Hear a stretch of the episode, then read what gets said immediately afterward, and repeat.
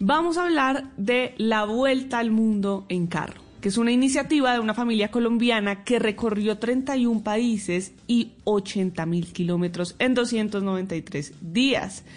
Una experiencia llena de aprendizajes. Hace poco esta familia colombiana lanzó su libro La Vuelta al Mundo en Carro. ¿Cómo fue esa experiencia? Pues nos cuenta Carolina Novoa. La experiencia de viajar por el mundo en nuestra camioneta fue algo maravilloso, completamente retador, eh, porque éramos cinco adultos compartiendo 24/7 en el mismo espacio. Eh, entonces sí, pues el tema de convivencia, de todos los obstáculos y retos que se nos aparecían en el camino, pues fue, fue bastante, pero asimismo lleno de aprendizajes, lleno de crecimiento personal. Nosotros con mi familia coincidimos en que más que un viaje por el mundo fue un viaje al interior de cada uno de nosotros mismos que aprendimos a conocernos partes que no conocíamos, a reflexionar, a interactuar entre nosotros.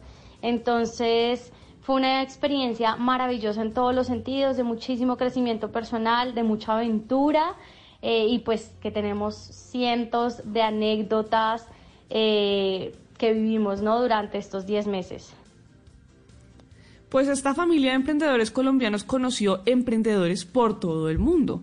¿Qué podrían decir, qué pueden aprender nuestros emprendedores colombianos de los emprendedores que conocieron por el mundo? Nos cuenta Carolina Novoa.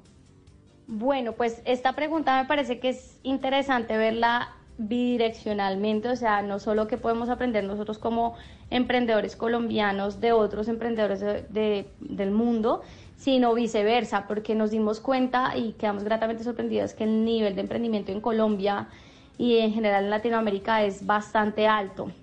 Eh, yo creo que como emprendedores, independientemente de donde seamos, una de las cosas que debemos tener en la mente es estar abierto a nuevos panoramas, eh, es ver qué funciona en otros lados para replicarlo y así como dice el dicho, no es inventar la rueda, sino ponerla a rodar más rápido.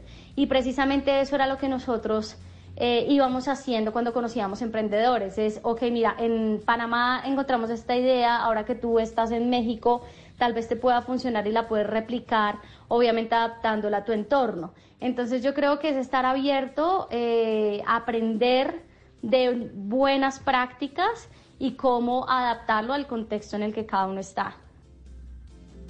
Cómo adaptarlo al contexto en el que cada uno está, ese es el para entonces ser un buen emprendedor donde sea que usted esté.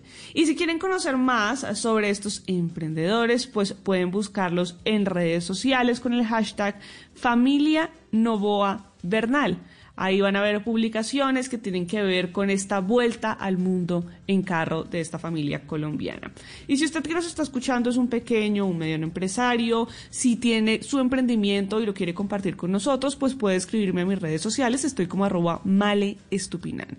Así puedo contar su historia, podemos tejer redes de apoyo y entre todos ayudamos a construir un mejor país.